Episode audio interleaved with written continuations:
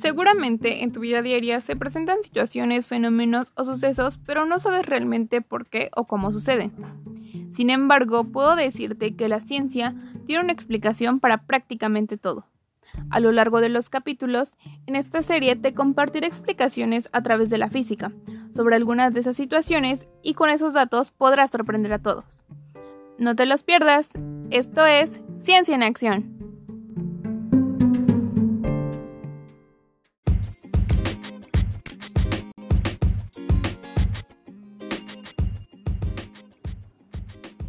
Hola, qué bueno que me acompañas en este primer episodio de la serie Ciencia en Acción. Mi nombre es Areli y en este primer episodio platicaremos sobre dos conceptos que normalmente confundimos cuando estamos enfermos. ¿Quieres saber de cuáles hablo? Pues muy bien, comencemos.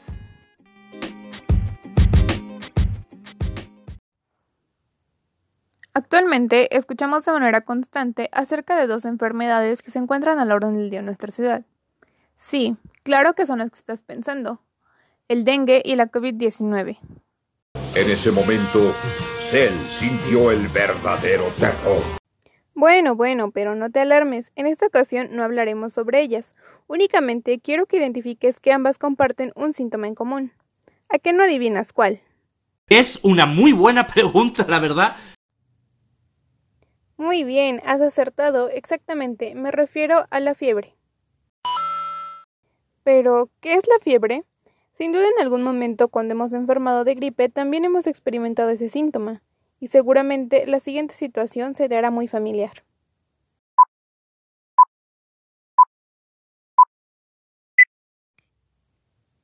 Hija, por favor ya levántate rápido que tienes que ir a la escuela, se te va a hacer tarde.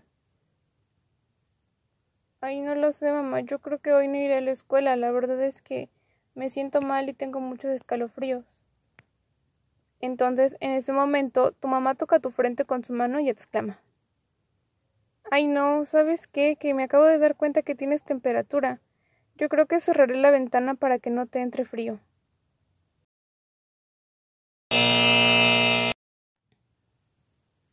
Wow, wow, wow. Espera, espera, espera. Algo aquí anda mal.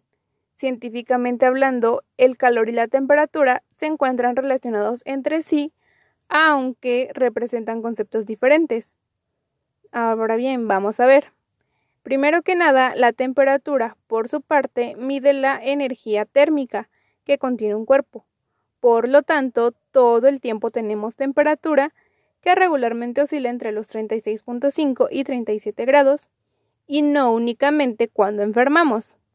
Sin embargo, cuando tenemos fiebre, podríamos decir que nuestra temperatura se elevó. Y en caso de que se diera un caso contrario, como lo es la hipotermia, pues podríamos decir que nuestra temperatura corporal disminuyó. Otro ejemplo en el que puedes apreciar de forma clara el concepto de temperatura es el siguiente. Supón que vas a nadar a un balneario, a un río o al mar con tu familia o con tus amigos. Ese día hace mucho calor y en las noticias comentan que la temperatura ambiente es de 28 grados centígrados. Así que tú te preparas, te pones un traje de baño, un short o con lo que te sientas más cómodo. Pero sientes un poco de frío cuando corre un ligero viento. Lo más importante aquí es que cuando entras al agua sientes aún más frío que te eriza la piel y comienzas a temblar. Lo raro es que tus familiares que ya están dentro desde hace rato te dicen que el agua está muy calientieta. Pero ¿cómo puede ser eso? Tú la sientes helada.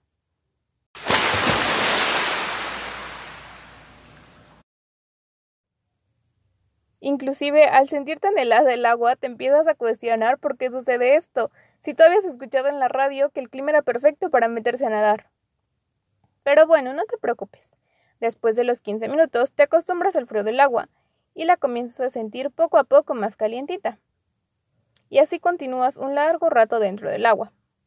Aunque después de varias horas de jugar en la alberca y o en el mar, llega la hora de salir a comer. ¡Oh, no! Y justo en el momento en el que tu cuerpo abandona el agua, ahí vamos otra vez. Vuelves a sentir un frío tremendo que hasta se te la piel. Entonces rápidamente te cubres con tu toalla y la sientes calientita, así que te quedas un buen rato así hasta que dejas de temblar. ¿Cuántas sensaciones en pocas horas, no lo crees? Si te pidieran contar tu experiencia, seguramente mencionarías cómo cambió tu temperatura varias veces en ese poco tiempo. Así que, ¿quieres saber por qué sucede esto? Precisamente ahí entra en juego el papel del calor. Y te invito a que no dejes de escuchar este capítulo porque a continuación daré una breve explicación acerca de este suceso. Ah, caray. Eso sí me interesa. ¿eh?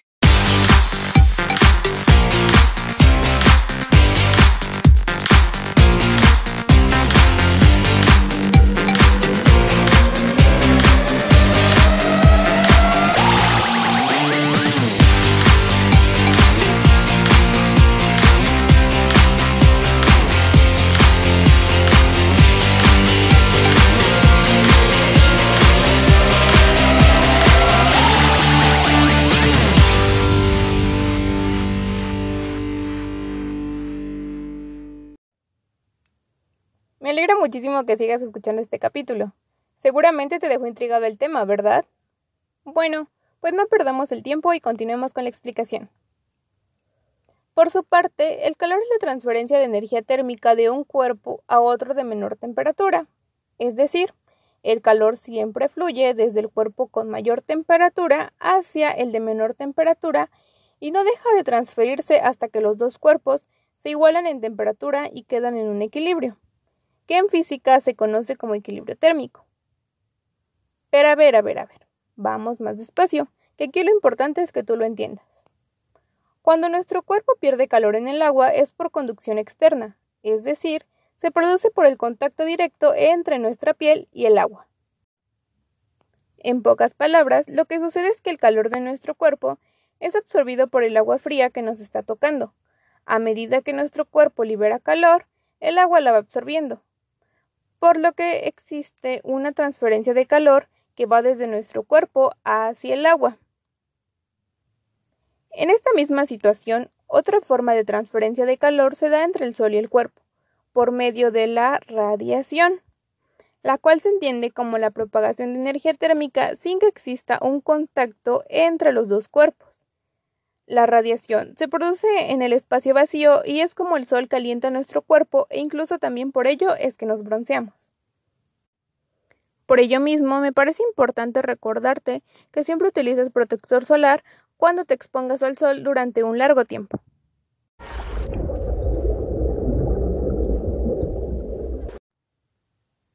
Bien, después de esta pequeña recomendación, continuemos con la explicación. Por su parte, la forma en que perdemos calor corporal ocurre cuando nos disponemos a salir y esto se da por un fenómeno conocido como convección. Es decir, el agua que cubre nuestra piel se desplaza debido al movimiento del mar, de la piscina o incluso de nuestro propio movimiento en un intento por salir del agua. Y entonces las moléculas de agua que se habían calentado cerca de nuestro cuerpo son sustituidas por otras frías que vienen de otro lado. A todo esto hay que añadir el momento en el que salimos del agua, donde nuestra piel queda completamente mojada y cuando se va por el agua se lleva parte del calor de nuestro cuerpo. Justo ahí empezamos a sentir frío nuevamente. Entonces tomamos una toalla y se empieza a transferir el calor de nuestro cuerpo hacia la toalla, hasta entrar nuevamente en un equilibrio.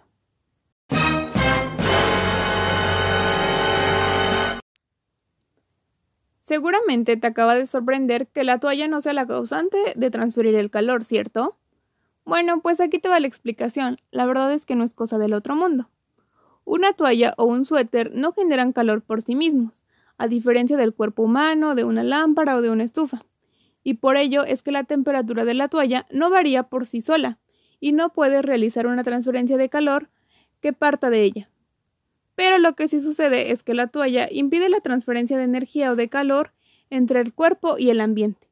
Esto mismo ocurre en el caso de usar una cobija o un suéter. Ese día algo cambió dentro del Otso. Algo se quebró. Entonces, ahora ya lo sabes. El suéter no es quien te calienta cuando hace frío, más bien tú eres el que conserva su calor energía térmica con ayuda del suéter, quien actúa como una barrera para que no pierdas tu calor.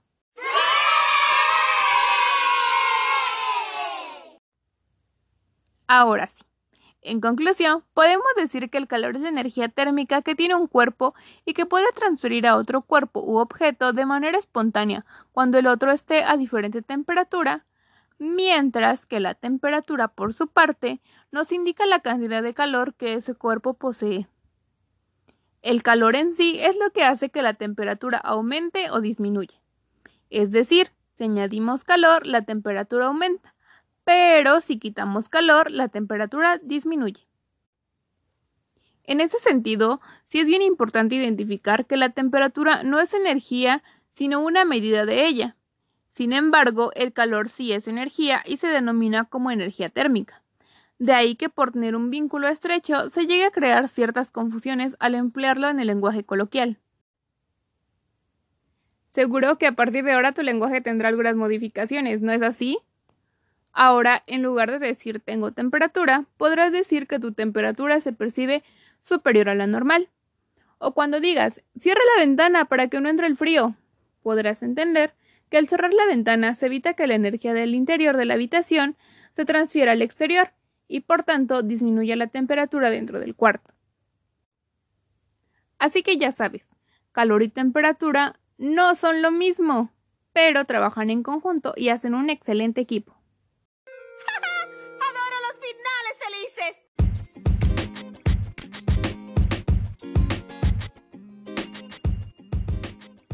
Qué bueno que me has acompañado en este primer episodio. No sabes lo feliz que me hace. Ojalá que con esta breve información te hayas percatado que la ciencia está en todas partes y que cada situación seguramente tiene una explicación que la ciencia te puede brindar. Solo es cuestión de que explores, mantengas tu curiosidad viva e investigues. Por lo pronto, deseo que puedas aplicar lo aprendido el día de hoy en tu vida diaria.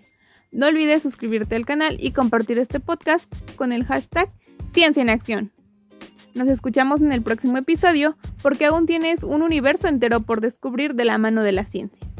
Adiós.